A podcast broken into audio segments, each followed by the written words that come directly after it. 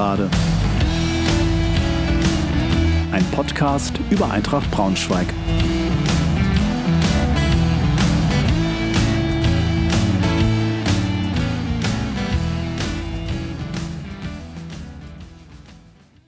Hallo und herzlich willkommen zur 38. Folge der Gegengerade. Freue mich sehr, dass ihr wieder dabei seid. Heute mit einer kompakten Nachschau zum 35. Spieltag, unser Spiel beim Chemnitzer SC sowie einen Ausblick auf das nächste Auswärtsspiel am Samstag in Zwickau.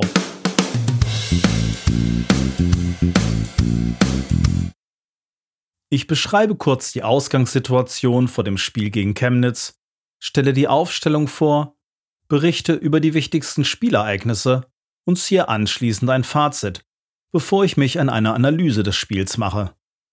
Ich komme darauf zu sprechen, was mich nachdenklich stimmt, aber auch, was mich hoffnungsfroh stimmt. Zum Abschluss gibt es einen Ausblick auf das nächste Spiel gegen Zwickau sowie ein paar Gedanken des Tribünentrainers hierzu.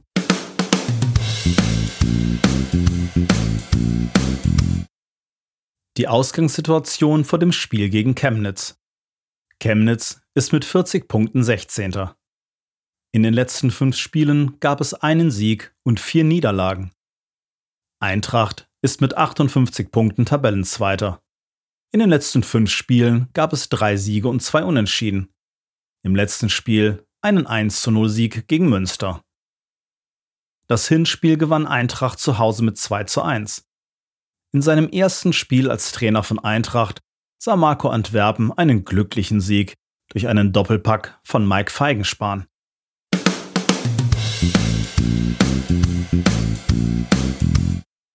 Die Aufstellung gegen Chemnitz.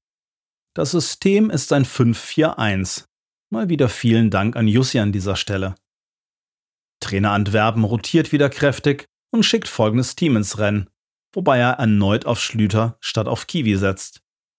Engelhardt im Tor, Putaro, Wiebe, Fürstner, Kanser und Schlüter in der Fünferkette, davor Biancardi, Fitzner, Kobilanski und Schwenk und ganz vorne als einzige Spitze Pourier.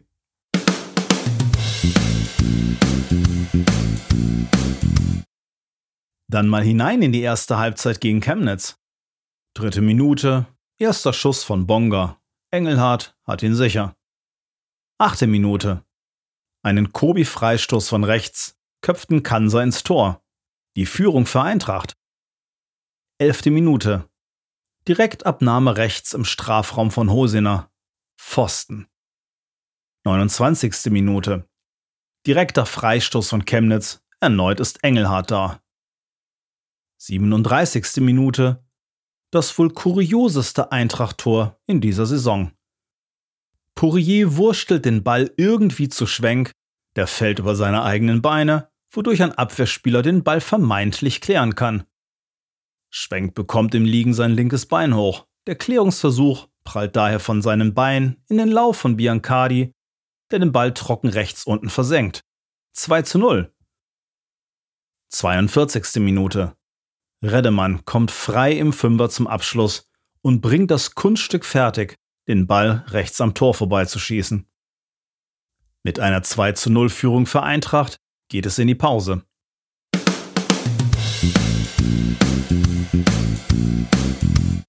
Die zweite Hälfte. 54. Minute. Redemann zum zweiten. Eine Ablage von Hosiner trifft er am Elfmeterpunkt nicht richtig. Der Ball geht am Tor vorbei. 60. Minute. Ein Zuspiel von Schlüter verpasst Poirier am 5-Meter-Raum. 69. Minute. Nach einem unnötigen Foul legt Bonga die Freistoßflanke zurück auf Hoheneder, der den Ball unter die Latte nagelt. Der Anschlusstreffer zum 1 zu 2. 71. Minute. Erneut entschärft Engelhardt einen gefährlichen Fernschuss. 89. Minute. Hosiner schießt aus der Drehung. Der Ball kann von Wiebe gerade noch geblockt werden. 95 plus erste Minute. Engelhardt lässt eine Ecke passieren. Frei vom Tor haut erst Hosiner über den Ball und dann jagt ihn Hoheneder in die Wolken. Danach ist Schluss. Eintracht gewinnt das Spiel mit 2 zu 1.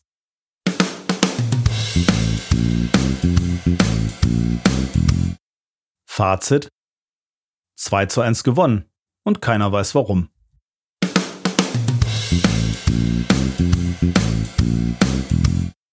Meine Analyse schaut wie folgt aus. Es ist fast schon ein wenig ermüdend, denn diese Art von Analyse gab es seit dem Restart nicht gerade selten. Wir sind effizient, stellen in der zweiten Halbzeit das Fußballspielen ein, hauen uns defensiv richtig rein und den Rest erledigt Engelhardt. Und der Gegner trifft mindestens einmal Aluminium und oder hat eine hundertprozentige Chance. So war es gegen Halle, so war es gegen Bayern, so war es gegen Groß Asbach, so war es mit Einschränkungen gegen Ingolstadt, so war es gegen Münster und so war es nun richtig heftig gegen Chemnitz. Im Grunde genommen hatten wir zwei richtige Chancen, wenn man mal von zwei Halbchancen von Poirier in der zweiten Hälfte absieht. Beide Male verwandeln wir eiskalt. Gibt es in der ersten Halbzeit noch gute Ansätze, ist auch davon in der zweiten Halbzeit nur noch wenig zu sehen. Erneut schnelle Ballverluste, lange Bälle und kein strukturiertes Aufbauspiel. Wir stehen tief und stellen zwar dadurch Chemnitz dank einer engagierten Mannschaftsleistung durchaus vor Probleme. Aber durch die fehlende Entlastung ist es schlussendlich einfach nur unfassbares Glück, dass wir aus diesem Spiel mit drei Punkten gehen. Sogar Trainer Antwerpen, der erneut schon in der Pressekonferenz vor dem Spiel als auch im Magenta Sport Interview nach dem Spiel einen dünnhäutigen und genervten Eindruck hinterließ, nahm wie schon nach dem Spiel gegen Münster erstaunlicherweise das Wort Glück in den Mund. Etwas, das er seltsamerweise nach den Spielen gegen Halle und München noch vehement abgestritten hatte. Er mag einen klaren Matchplan haben, nämlich dem Gegner den Ball zu geben, vorm Tor den Bus zu parken und dann auf Konter zu setzen. Aber der Plan funktioniert halt nur bis zu einem bestimmten Zeitpunkt im Spiel. Denn durch die trotz Rotation und Wechsel momentan hohe Belastung werden Spieler irgendwann müde. Es schleichen sich Fehler und Unkonzentriertheit ein, wenn man ständig gegen den Ball arbeiten muss.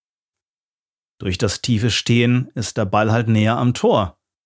Ein Ball kann durchrutschen, ein Fernschuss ist doch mal unhaltbar, ein Schiri pfeift bei strittigen Szenen im Strafraum doch mal Elfmeter. Es fehlt mir hier an einem Plan B. Es ist weiterhin unbegreiflich, warum ein Kader mit guten Einzelspielern ständig derart schnell den Ball verliert und nicht mal phasenweise das Spiel ausgeglichen gestalten und den Gegner in dessen eigenen Hälfte beschäftigen kann. Und das höhere Verteidigen wie gegen Münster wäre zumindest zwischendurch ein probates Mittel in der zweiten Hälfte gewesen, um den Gegner weiter weg vom Tor zu halten. Es fehlt ja deutlich die Kraft, um nach der 70. Minute zielgenaue Konter zu fahren. Die Gelegenheiten waren da, aber ich sehe es gerade Spielern wie Pourier nach, wenn Pässe nicht mehr sauber ankommen und solche Gelegenheiten verpuffen. So kann man den Sack dann halt nicht zumachen und es bleibt ein Lotteriespiel.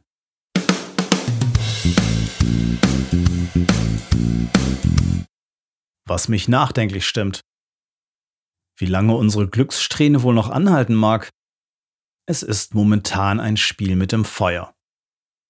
Was mich hoffnungsfroh stimmt, die Unterschiedsspieler machen ihrem Namen alle Ehre. Hoffen wir, dass das auch so bleibt.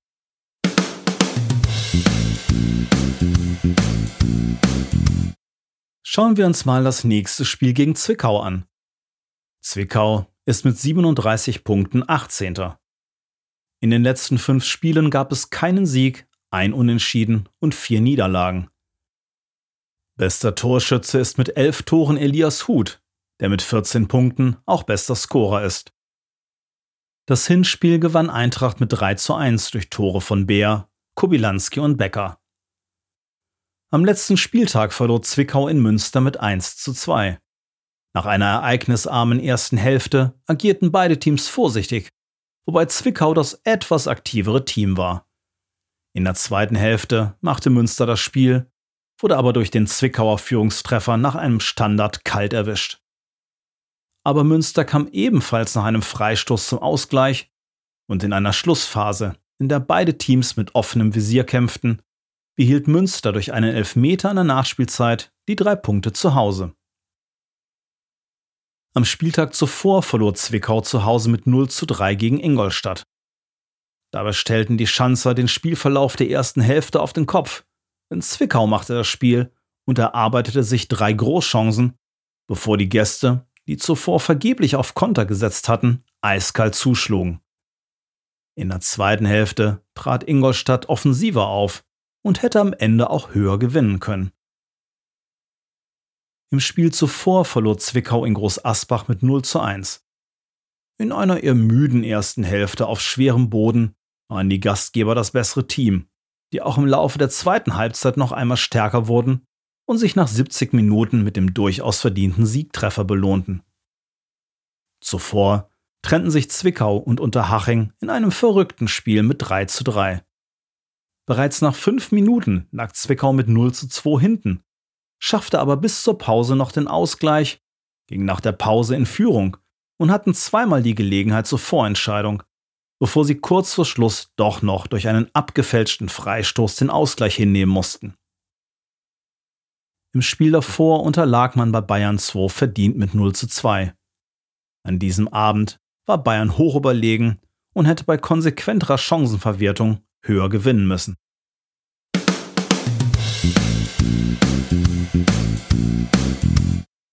Der Tribünentrainer spricht. Ich würde gerne gegen Zwickau nicht wieder so tief stehen, sondern höher verteidigen, weshalb es zurück zur Viererkette mit Doppelsechs geht. Die Schwäne können durchaus schwungvollen Offensivfußball spielen, das hatten Teams wie Unterhaching und Ingolstadt durchaus zu spüren bekommen. Wie so oft bei Teams aus dem unteren Tabellendrittel hapert es an der Kaltschnäuzigkeit, aber da würde ich mich nicht unbedingt drauf verlassen wollen. Wenn man sich anschaut, wie Ingolstadt das Spiel gegen Zwickau in den Griff bekommen hat, war das in der zweiten Halbzeit der Zug nach vorne, statt sich mit einer 2 zu 0 Führung im Rücken hinten reinzustellen. Etwas, was Trainer Antwerpen wohl nicht so machen würde. Aber im Gegensatz zu unserem Spiel gegen Chemnitz geriet das für die Schanze halt nicht zur Zitterpartie, sondern sie machten frühzeitig den Deckel drauf. Bei der Aufstellung bleibt Engelhardt natürlich weiterhin im Tor. Ich würde, auch wenn es schwer fällt, Kobi pausieren lassen, damit er gegen den Waldhof frisch ist, sowie eine Gelbsperre vermeidet. Auch Poirier und Biancardi würde ich pausieren lassen, Falls er fit ist und im Training Leistung gezeigt hat, kommt Robin Ziegele in der Innenverteidigung zum Einsatz. Bei Bernd Nierig steht wegen seiner Wadenverletzung ein Fragezeichen hinter seinem Einsatz. Becker ist dagegen gesperrt, sodass Benny Kessel als rechter Verteidiger ran muss. So könnte ich mir das also von der Aufstellung her vorstellen. Engelhardt im Tor, Kessel, Burmeister, Ziegele und Kiewski in der Viererkette, Davor Nerik und Kammerbauer als doppelte Sechs, Beer, Otto und Bürger im Mittelfeld und als einzige Spitze Proschwitz.